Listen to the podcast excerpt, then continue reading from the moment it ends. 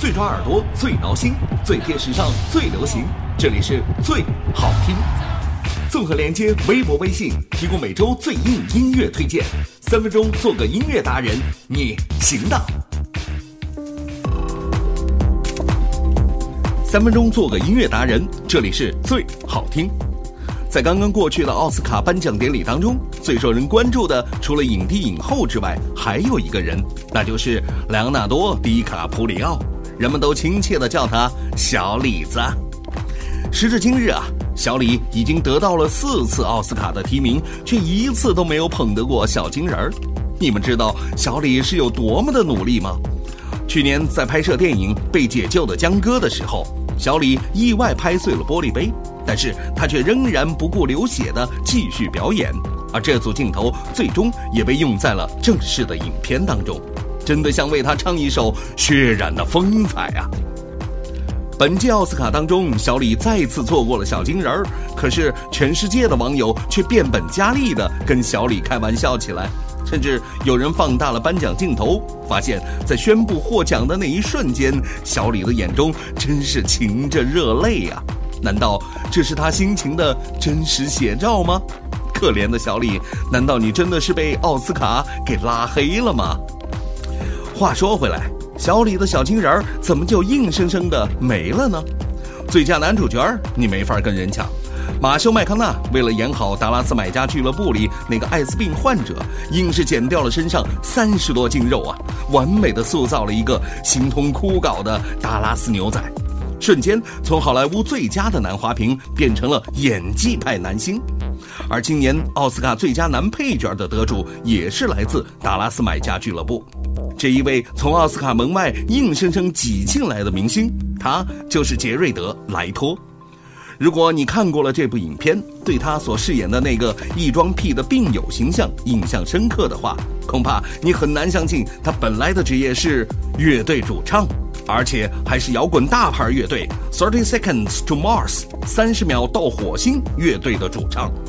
今天最好听、最男儿本色推荐 Thirty Seconds to Mars 纯爷们儿作品 The Beautiful Lie 美丽的谎言专辑里 The Kill。What if I wanted to break?